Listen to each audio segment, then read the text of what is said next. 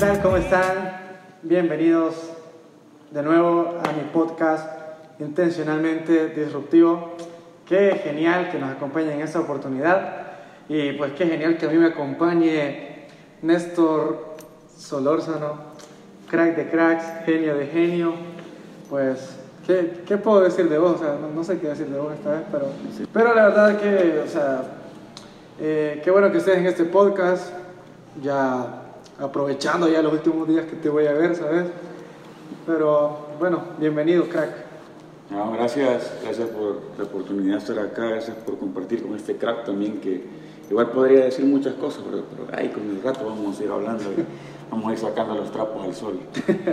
Pero bien, entonces el formato podcast tiene que ver con, o sea, es algo bien espontáneo, entonces queremos decirle, no tenemos tema, pero a medida que vayamos hablando, pues esperamos que haya algo de que ustedes puedan exprimir de, de lo que vamos a hablar, obviamente, y que pues sea de edificación, ¿verdad? Algo bueno, ¿sí o no? Sí, vamos a compartir un poco de toda la sabiduría que tenemos. No es mucho, así que no esperen, no esperen demasiado porque no es mucho. Pero bueno, algo van a aprender y, y esperamos que, que, de alguna forma, alguna palabra o, o, algún pensamiento o alguna idea sea de bendición para ustedes. Y bien, eh, estamos en el Instituto Bíblico Betel Central de San Salvador, en la colonia, ¿cómo cuál es la colonia esto? Bueno, San Antonio Abad, Colonia Las Rosas, Colonia Lisboa, por ahí. Calle del Algodón. Calle del Algodón, o sea, es toda la dirección. Pero bueno, el Uber, sí te lo... Sí te lo no, sí, Colonia del Algodón. Pero, eh, bueno, es nuestro último año. Eh, de paso está decir que somos, aquí donde nos ven, ¿va? O sea, no, nada que ver, pero somos alumnos del Instituto Bíblico Betel. Sí, solo nos falta la corbata y... El saco, la unción, la, la gloria. Cosas, cositas. Cositas. Pero lo importante es que, bueno, es nuestro último año, viejo. Sí. Cuatro años, estamos acá desde el 2018, imagínense ustedes, 2021. O sea, faltan, ¿qué? 15 días. Sí, así que por esa razón les conviene ver este video. O sea, van a escuchar toda la, la sabiduría que no tenemos y toda la mala teología que nunca deben practicar, pero de eso se trata. No, igual, eh, ¿qué pensás vos, Néstor? Creo de que en estos cuatro años uno viene acá por el deseo como de formarse, ¿no? Uno viene de, de ser líder en su congregación, de trabajar para el Señor arduamente, pero, o sea, venís al bíblico, venís con la intención como de formarte, ¿no? O sea, con la intención de, de, ser más fructífero para el Señor, de ser un instrumento más activo para el Señor. Entonces, pero en estos años, en estos años Néstor, personalmente, ¿cómo ha crecido en vos ese amor por la teología? O sea, ya que somos estudiantes de teología, ¿cómo lo has visto? Eh, viendo el Néstor del 2018 que entró acá, ni me acuerdo, entraste por acá, o sea, entraste, No la miran, pero ahí está una puerta. está una puerta, estamos en un grado del Instituto Bíblico. Ahí es motivo, este es el primer grado en el que estuvimos. Es cierto. El, bueno, en la primera aula en la que estuvimos. Aquí fue el primer lugar donde compartimos, donde conocimos a, bueno, lo conocí a él y a, a los demás compañeros. Y es genial que, no, no, no había pensado eso, pero ¿Qué motivo? estamos terminando en el lugar donde empezamos. Eso, ¿qué, qué frase es esa? Hay que marcarla. Vamos a terminar en el lugar donde empezamos. Pero eh, me acuerdo que entraste por esta puerta, por ahí está, ustedes no la ven, y los que están escuchando este podcast, pues tampoco la ven. Pero eh, entraste tres semanas tarde, o sea, teníamos tres semanas de haber empezado el primer año de básicos. Dice, bueno, hay tres niveles: básico, ministerial, especializado. Nosotros estamos a punto de terminar el especializado.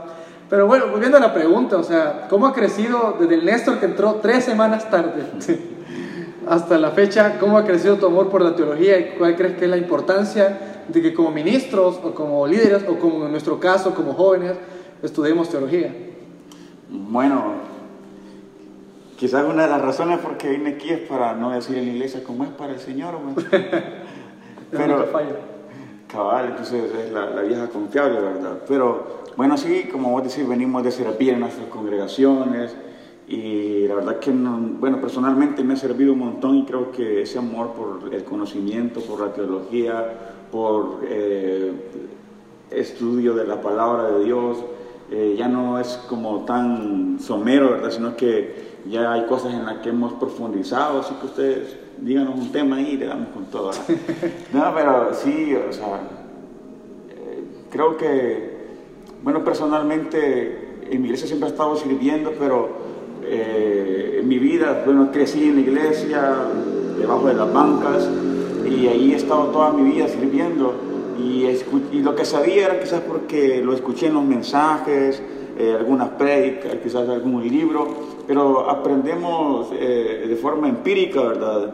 Y traía muchas ideas en mi mente, pero con el tiempo acá puedo decirles que muchas de esas ideas que traía o, pensamientos eran totalmente erróneos, ¿verdad? Grandes herejías, ¿verdad? Pero acá, de alguna forma, pues Dios ha formado, eh, también vine con esa eh, mentalidad y con disposición de aprender, ¿verdad? Si, si algo está mal, pues hay que rectificarlo, hay que arreglarlo. Digo esto porque mucha gente viene a querer estudiar teología acá, pero, o sea, no vienen con la idea de aprender, sino que, o sea, se cierran, ¿verdad? Y no esto es lo que a mí me, prejuicio total, ¿verdad? Esto es lo que a mí me contaron y, punto. ¿Cuántos compañeros así tuvimos?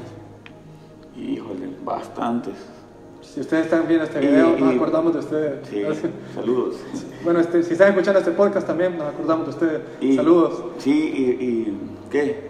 Extrañamente, la mayoría de esos compañeros que tuvimos así no, no terminaron, lastimosamente.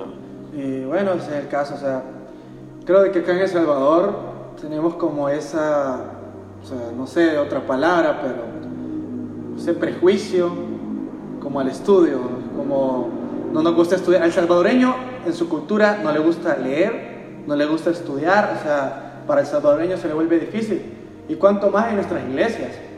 En nuestras iglesias vemos el estudio, o si no, ustedes verán sus, en su iglesia el día que menos gente llega. Primero es la oración, el día, los días de oración. y segundo, los días de enseñanza. Casi nadie llega. Es un cierto, un remanente el que llega. Pero es por eso, o sea, la cultura salvadoreña nos, nos ha dejado eso. Y, pero yo creo que estudiar teología o aprender de Dios en tu caso o en nuestro caso como ministro, como líderes, como siervos de Dios, es muy importante. El conocimiento para Dios es muy importante, o sea, yo recuerdo de que era de los que decía, bueno, antes de entrar al bíblico yo venía con un prejuicio, o sea, debo de, de aceptarlo, venía con ese prejuicio de, ay, que me van a matar lo que me hace sentir el Espíritu Santo, o ya no voy a sentir, o sea, o, ya después cuando vaya a la congregación, decía yo, esté en el culto, en el servicio, me voy a volver de esas personas críticas, de que bien apáticas. Cabezón. Bueno, lleno de conocimiento, pero mi corazón cerrado lo que el Espíritu Santo quiere hacer, y ese era mi miedo. Pero, o sea, y más el texto, el texto famoso, ¿verdad? que nunca falta, es como eh, la letra mata, pero el espíritu vivifica y es lo que, bueno, hasta a veces de, las propias predicaciones de nuestra iglesia es el texto que usan, ¿verdad? O sea, la letra mata, que la letra mata. Bueno, pues, de paso está también decir lo que es un texto mal sacado de contexto, hoy ya sabemos que es un contexto, ya sabemos que es un contexto, hermenéutica 1 y 2, papá. Pero, o sea, eh, no se refiere a eso, y bueno, Pablo ahí se refería, estaba haciendo una comparación, Romanos, siempre, Romanos y Galatas habla siempre de, de la ley y la gracia. Pablo está hablando de que la gracia es la que nos vivifica, pero la ley era la que nos mata. O sea, está haciendo esa, esa, ese contraste mayormente. Y yo venía con ese miedo y con ese texto, no, no quiero eh, matar a lo que el Espíritu Santo está haciendo en mi vida. Y venir con ese miedo, yo creo que en nuestras congregaciones, puede ser Asamblea de Dios o cualquier otra denominación, y es como que tenemos ese miedo de que, no sé, ya no, el Espíritu Santo ya no va a ser lo que está haciendo en mi vida, yo no lo voy a sentir. Ya no se va a mover como, como se movía al principio. Pues bueno, sí creo que todos venimos con un pensamiento así.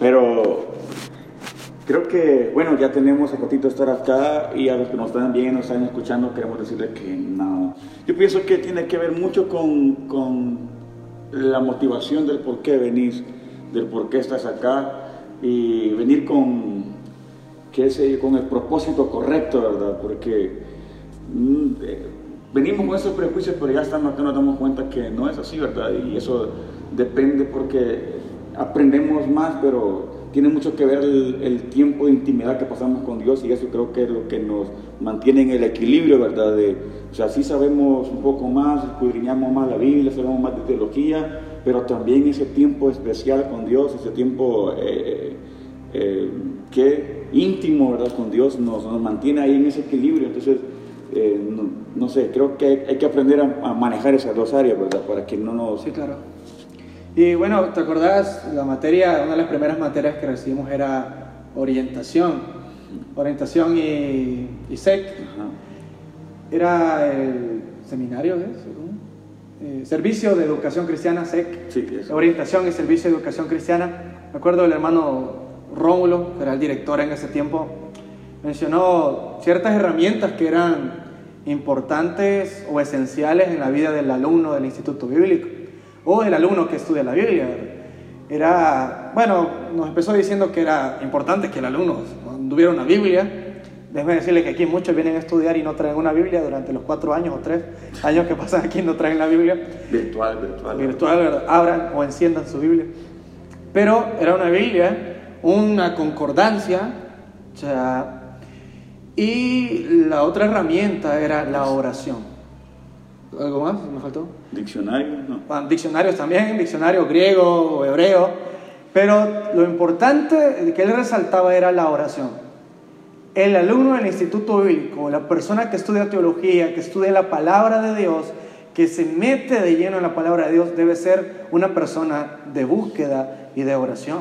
Entonces, o sea, porque si no vamos a ser como una, no sé, como una persona que, que cogea de un lado, ¿no? O sea, que estamos fuertes de una, de una pierna o de un pie, pero del otro, o sea, como que estamos débiles y vamos a hacer como, vamos a andar cojeando toda nuestra vida de creyente. Claro, es el, equilibrio que te mencionaba, Tiene que, tenemos que haber un equilibrio ahí, es como, eh, o la otra palabra que podemos usar, un híbrido, ¿verdad? Un híbrido. Eh, conocimiento, pero la par también de lo espiritual. Entonces, mm, si no, pues vamos a ser como un fenómeno, ¿verdad? Sí. Eh, fuertes de un lado, pero débiles de otro. Entonces, ese es un problema. Y claro, o sea, y de lleno está que, bueno, vamos a terminar con ese punto, es que estudiar teología como cristiano o estudiar la Biblia, si querés llamarlo así, es de vital importancia, seas ministro, seas líder, seas pastor o seas solo un siervo, o sea, o solo una persona que llega los domingos a la iglesia, si querés verlo de esa manera. Estudiar teología, estudiar la Biblia es de suma importancia. O sea, nosotros nos defendemos con la palabra de Dios. Y de lleno está de que hay que estudiar muy bien esa palabra de Dios. Entonces no está con solo leerla, no, tenés que estudiar y desmenuzar, no sé si puedo decir desmenuzar, tratar de, de profundizar en cada palabra un texto bíblico, por muy sencillo que lo veas así a una manera somera de verlo, pero no, a veces no te imaginas la profundidad que tiene, o un contexto que tiene, puede ser un contexto histórico, literario, o sea, no te estoy confundiendo, lo, que hablamos es que debemos de ser amadores de estudiar la palabra. está bien leer el Salmo del día, leer el, Salmo, el, el proverbio del día, ¿verdad? Que vas al mes leyéndolo, pero lo importante es que te metas más de lleno en estudiar la palabra de Dios. ¿Por qué? Eh, el texto que se me viene, creo que la cita eh, San Juan 17, 17, Jesús ora por sus discípulos y le dice, santifícalos en tu verdad. Tu palabra es verdad, dice Jesús. Entonces, ¿qué significa? Somos santificados, somos más consagrados y somos limpios por la palabra de Dios escrita y revelada a los hombres. Así que mayormente, pero siendo más específicos, creo de que nos van a ver algún par de jóvenes o amigos. Eh, ¿qué, qué, consejo, Néstor? ¿O cuál sería más o menos tu invitación a los jóvenes? los jóvenes, hablamos de los jóvenes de nuestra iglesia. Eh, hay algo que me está, a mí me está gustando, Néstor, te lo digo yo, vos me decís. Y es ese sentido de, estamos viviendo una era donde hay mucha información. O sea, vos podés tener, o sea, estás a un clic de tener toda la información que querás. Pero así como hay información, no significa que haya conocimiento. O sea, información no es sinónimo de conocimiento. Porque a la vez que hay información, también hay desinformación. O sea, lo puedes ver en el país, ¿verdad? Hay un, un periódico que dice un lado de la historia y el otro que te confunde dando un lado positivo de la historia y vos no sabes a quién creerle por eso, porque entre más información hay más desinformación. Y eso ha llegado a nuestros jóvenes. Entonces, a veces creemos, Néstor, que la fe es como algo mágico, ¿no? Como, sí, tengo fe, tengo fe, tengo fe. Pero la Biblia nos habla, bueno, el apóstol Pedro escribió dijo que la fe es razonable. O sea, yo debo, y perdón por esta palabra, pero yo debo de saber por qué creo lo que creo. Entonces, y me gusta mucho porque nuestros jóvenes están haciendo la duda. Hermano, pero la duda es sinónimo de pecado. De, tal que duda peca. No en este caso. La duda se está metiendo en nuestras iglesias, en nuestros jóvenes. Hay jóvenes que ya no comienzan a entender por qué hacemos lo que hacemos. Y, y la verdad que eso, en cierta manera, es bueno. Pero la pregunta realmente es, ¿qué debemos de hacer con esta duda o estas dudas que se están metiendo en nuestros jóvenes, que a veces estas dudas los llevan a dudar también de su sexualidad, de sus creencias, de, de verlo de una manera de que qué hacen aquí en este mundo. O sea, a veces la filosofía, no digo que la filosofía sea mala, la verdad, hay filosofía bíblica, después hablamos de eso, pero no significa que sea malo la filosofía o el estudio de la filosofía, pero a veces los confunde, tanto que pierden el propósito o la visión de su vida. Pero Néstor, ¿qué podríamos decirle nosotros a esos jóvenes que están llenos de dudas y qué puede hacer la teología o cómo les puede servir la teología como herramienta. Mm, bueno, en ese caso se me viene una palabra o un ejemplo que escuché, no sé dónde, pero se me viene a la mente ahorita. Pero hay una palabra que no es tan bíblica también, ¿verdad? Pero es la palabra regurgitar. Y esa palabra es Regurgitar, señor. Regurgitar. La vamos a poner aquí abajo. Búsquenla y la van a encontrar. Regurgitemos juntos. ¿no? es porque, o sea, bueno, yo personalmente digo, una de las razones que pienso yo que es importante, o sea, hay muchas razones, pero una de las razones porque pienso que es importante la teología, porque es importante estudiar, es por lo que la, misma, el, la pregunta que me estás haciendo, ¿verdad? Sí. Entonces, porque creo que la iglesia cristiana nos hace falta tener más apologetas, gente que, que, que esté defendiendo la fe, ¿verdad? Que defienda... Eso es apologética, defensa de la fe. Exacto, entonces necesitamos gente, pero para eso necesitamos estudiar, o sea, no es que eh, de la nada va a llegar un, y, vas a saber todo eso, sino que hay que estudiar, hay que meterse, pero la palabra que decía regurgitar, o sea, para que yo pienso que una de las razones en la cual podemos eh, ir quitando dudas de nuestras vidas es escudriñando la palabra de Dios. O sea, pero es lo que menos hacemos y cuando hablo de, ¿qué es regurgitar? Es cuando, bueno, es, es la acción de, por ejemplo, de una vaca, ¿vale? Okay. Eh, y la vaca normalmente se alimenta de, de, de pasto, ¿verdad? Entonces, pero eh, los que se han fijado, o sea, alguien ha estado algún tiempo en el campo o, o tiene cerca algún par de vacas por ahí, bueno, puede comentar ahí abajo. pero eh, hay gente que nunca ha visto una vaca, así que... pero lo que quiero decir es que la vaca se come el zacate y al rato eh, regurgitar, en otras palabras, creo que se va a escuchar un poco asqueroso quizás por algunos, pero regurgitar es vomitar. Entonces viene la vaca y, y lo que se comió lo vomita y eso aquí donde por eso es asqueroso, viene la vaca y se lo vuelve a comer, eso es regurgitar, luego lo vuelve a vomitar y luego se lo vuelve a comer hasta que se lo come. Sí. El punto de todo esto es que yo pienso que debemos hacer lo mismo con la palabra de Dios, o sea, por más que ese mismo versículo, léelo, eh, Dios te va a enseñar algo, volverlo a leer. Pero no, no, o sea, no hay que vomitar eso. Claro, es un, es un ejemplo nada más. Estoy hablando de, o sea, cuando se me viene a la mente, teníamos un amigo que decía, cómete la palabra. Decía. cómetelo, cómetelo. Entonces, eh, eso, ¿verdad? Tenemos que, porque la Biblia es la, la, palabra es el pan de, de, vida, ¿verdad? Entonces tenemos que comer ese pan Y, si no lo entendemos, va a ser como la vaca, sacarlo nuevo y volverlo a digerir hasta que vos logras tener entendimiento de lo que estás leyendo, hasta que puedas comprender lo que estás leyendo. Y yo, como siempre digo, Elisa, por más que sea el mismo versículo, por más que sea el mismo mensaje, siempre Dios te va a dar algo diferente. Eh, pero tenemos que estar ahí. Entonces, esto llega al punto donde vos lees la palabra y, Dios te, te, ilumina, ¿verdad? Y vos entendés, oh, por esto pasa esto. Entonces, esto, esto, el punto de mío, todo esto es que leer la palabra de Dios, escudriñarla una y otra vez, una y otra vez. Por eso la Biblia no, dice leerla, sino que dice escudriñarla, dice. Entonces, eh, esto te lleva a tener convicciones firmes. Convicciones firmes te lleva a tener convicciones firmes y cuando vos tenés convicciones firmes no tienes dudas. Y eso, y eso es lo que, lo que el Señor quiere de nosotros.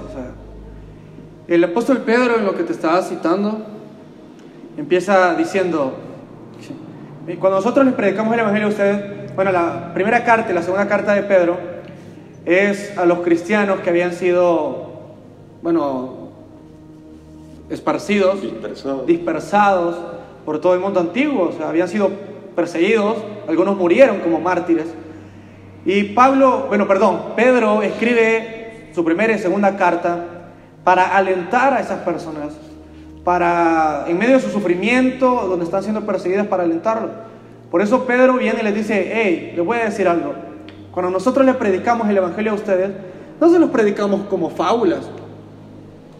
Aún la Biblia habla de que el Evangelio no es una fábula. O sea, ¿Cuántos has escuchado de que el Evangelio es un cuento de hadas, que es un mito, hasta que dicen que Jesús no existió, que Dios no existe? Pero Pedro dice, hey, nosotros no les predicamos una fábula, no les predicamos un cuento, un mito. Pedro dice, nosotros mismos vimos, tocamos al Señor Jesús. Ellos fueron testigos oculares y testigos presenciales de la obra del Señor Jesús. Y, tenía razón Pedro de, predicar con total seguridad. Él había, aún caminó sobre las aguas, vio la multiplicación de los panes y los peces. Vio, precisamente por eso eran, eran eh, apóstoles, discípulos. O sea, era un requisito para ser apóstol en el momento. Era, Pedro también vio a los sordos escuchar, a los ciegos ver, a los paralíticos andar por el poder del Espíritu Santo por medio de Jesús. Pero Pedro da una vuelta en, la carta y dice, hey, pero ustedes y nosotros tenemos la palabra profética más segura, la escritura, a la cual hacen bien al estar viéndole así como una antorcha, o sea, que alumbra en un lugar oscuro. Entonces, ¿qué significa? Tenemos la palabra. Está bien en ocasiones vivir yo sentí algo, hay mucho dentro de la iglesia que yo sentí algo. Sentir Sentí, sentí en mi mano caliente, hermano, viera, comencé a sentir bien caliente. Está bien, está bien. Yo, yo ya yo conocía a un hermano que así hacía las manos, decía que tenía que tener las manos calientes para ir a ministrar. Y que no, yo sentí, hermano, y, la, hermana, ¿verdad? Cuando me sopló, cabal sentía el Espíritu Santo, está bien, como querás, como, como vos sintás. Pero no se basa solo en el sentir se basa también en la palabra de Dios. Convicciones. Y eso nos lleva a convicciones firmes. Pedro tuvo convicciones firmes al leer la palabra de Dios, al vivir de la palabra de Dios. Entonces, y, Jesús era algo que siempre, siempre le metía a sus discípulos, o sea, la palabra. O sea, si de verdad, o sea, Jesús les dijo, si de verdad creen en mí, ustedes van a guardar la palabra que yo les predico. Y la otra parte es que Jesús mismo, como ejemplo de nosotros, no, no luchó con Satanás en, el desierto, ¿se acuerdan? Luego de ayunar 40 días, no se le apareció Satanás Jesús le dijo, uy, te reprendo. Sino que, que, le dijo, ¿qué, ¿qué fue lo primero que Satanás le dijo? Hey, Satanás sabía la debilidad de Jesús. Jesús, 40 días de ayuno, obviamente, tenía hambre. Y Satanás le dice, hey, de verdad, si sos hijo de Dios, hace que estas piedras se conviertan en pan. La pregunta es, Jesús podía hacer que esas piedras se convirtieran en pan. Claro. Podía hacerlo. Pero el Señor usa la palabra. No le dijo, uy, diablo, te reprendo, fuera de aquí. No, el Señor usó la palabra. Y eso debe ser ejemplo para nosotros. Y vemos otra contraparte también. El diablo también usa la palabra, pero la usó de forma mm, que la tergiversó. Exactamente. Entonces, es cierto, la palabra de Dios dice en Salmo, le citó un salmo, le dijo, tírate de acá, le dijo el Señor Jesús, porque escrito está. Mandará sus ángeles. Y para que tu pie no tropiece en piedra. ¿Estaba escrito? Sí, está escrito hasta el día de hoy en un salmo. Pero eso es tentar al Señor. Eso es lo que dijo el Señor Jesús. No tentarás al Señor tu Dios.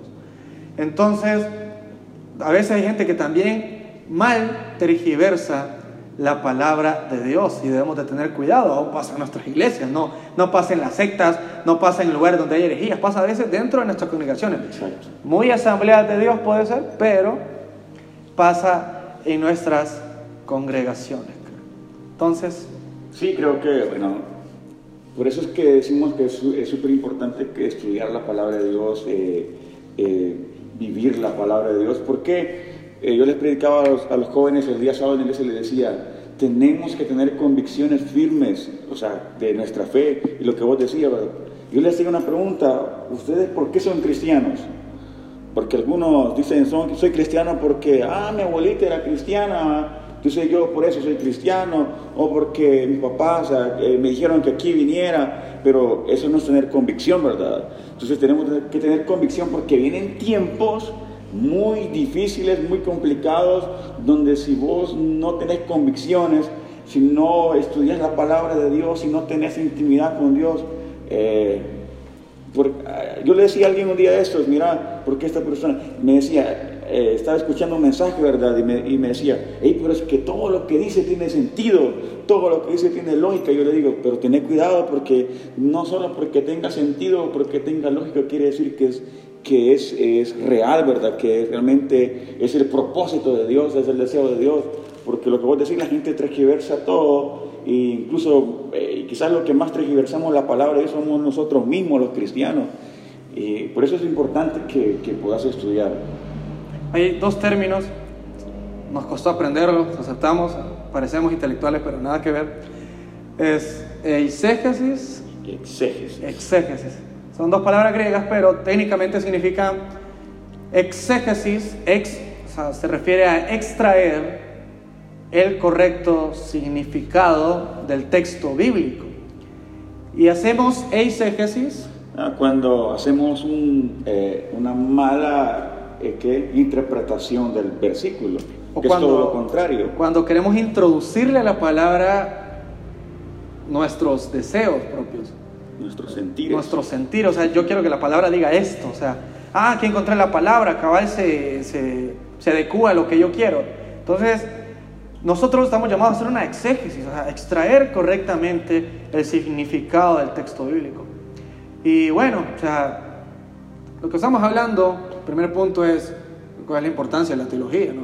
Sí. Entonces, o sea, la teología no es para solo los, los pastores, ¿verdad? Ah, estudia teología, ah, para pastor, no. O sea, deben estudiarla. Eso es otra cosa que me daba risa porque cada vez que venían me decían, ella usted no está estudiando, yo en el bíblico. Ah, usted está estudiando para ser pastor, me decían. Pero verá, no ven cara de pastor aquí, esta eh, facha. No falta la corbata, el saco y la unción. Poquitas cosas. Pero el, el punto es que me daba risa porque, bueno, la gente piensa que por venir al bíblico es venir a estudiar para ser pastor. Y déjeme decirle que nadie estudia para ser pastor. Aquí venimos a estudiar teología.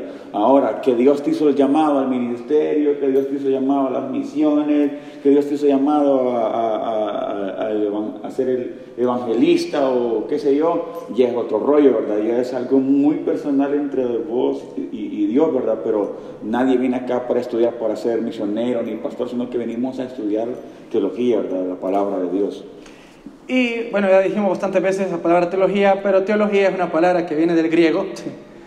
Eh, bueno, que se no es que viene del griego, sino de que se divide en dos palabras del griego, que es teos y logos. O sea, bueno, ya, bueno, porque ya que aprendimos algo. O sea, teos, que significa Dios, obviamente. Y logos, que puede ser palabra, doctrina, enseñanza, tratado, eh, ¿qué más? Razón, razonamiento. Entonces, bueno, pero en definición, la teología es la ciencia que estudia, que estudia a, a Dios. O sea, cuando hablamos de estudiar a Dios, como, revelado. o sea, no es que pongamos a Dios así debajo de un, ¿cómo se llama eso? Un microscopio, ¿verdad? Sino que hablamos de estudiar los valores de Dios, pueden ser valores morales, exclusivos. Eh, ¿Cuál es otro? Eh, espiritual. Espirituales, eh, el, carácter, el carácter de Dios, eh, lo que Dios hace, cómo se revela al hombre, eh, las obras de Dios y todo eso. O sea, eso es estudiar teología. Y no es para unos pocos, sino de que yo creo y estoy seguro que es para muchos. Pero volviendo con lo último, ya, o sea, yo creo que esto se merece que lo partamos en dos, ¿no? Sí, sí, sí. Entonces, Se fue el tiempo y no sentimos. entonces eh, en definición, y no en definición, sino en conclusión, perdón, Exacto. eh, la teología, la iglesia, no solo la iglesia salvadoreña, sino la iglesia de todo el mundo, pero nos vamos a quedar con la iglesia del Salvador. O sea, cuando hablo de la iglesia del Salvador hablo de, de todos los que conformamos la iglesia del Señor, porque la iglesia del Señor, La iglesia invisible. la iglesia invisible no es una denominación, no es porque sos de asamblea te vas a salvar, papi. Pero, o sea, hablamos de las... ¿Cómo? O sea, todas las denominaciones podemos conformar la iglesia de Dios, ¿verdad? Pero, ¿qué estaba diciendo con eso? Era la conclusión. ¿no? La conclusión de que, o sea, no solo porque seas de Asamblea de Dios necesitas la teología, todos los cristianos necesitamos estudiar teología, porque ella nos ayuda a conocer primeramente el error y apartarnos de tal error. Entonces, por eso los apóstoles tenían un celo por la palabra, tenían una hambre por la palabra, tanto así que sus cartas, bueno, las cartas eh, de Pedro, cartas de Pablo, hablamos también de la carta Judas, de primera, segunda y tercera de Juan, son cartas contra los falsos maestros, porque la iglesia primitiva o la iglesia en sus comienzos trataba de guardar la palabra, o sea, la palabra de Dios, la enseñanza de Jesucristo con su propia vida, porque esa, esa es la esencia de la iglesia. La iglesia sin la palabra de Dios, o sea, no tiene rumbo, es, es como un barco a la deriva. Exacto. Así que tus palabras de conclusión, esto. No, bueno, decirles a todos que, que- que busquemos eso, ¿verdad? Y, y que anhelemos el conocer a Dios a través de la palabra, a través de la escritura, y les aseguro que no se van a arrepentir. Eh, Hay, incluso hay gente que no lo cree, pero bueno, a mí me ha pasado muchas veces yo leyendo algún versículo, algún, eh, una porción de la Biblia, Dios ha tocado mi corazón, ¿verdad? Y hasta he llorado quizás muchas veces leyendo la palabra, pero es porque Dios actúa a través de ella, así que es importante que, que lo hagamos y que crezcamos también. Así que saludos a todos y, y pues gracias por escucharnos. Muchas gracias, así que nos vemos el segundo episodio, va a haber segunda parte, ¿va? Sí, les esperamos. Así que gracias.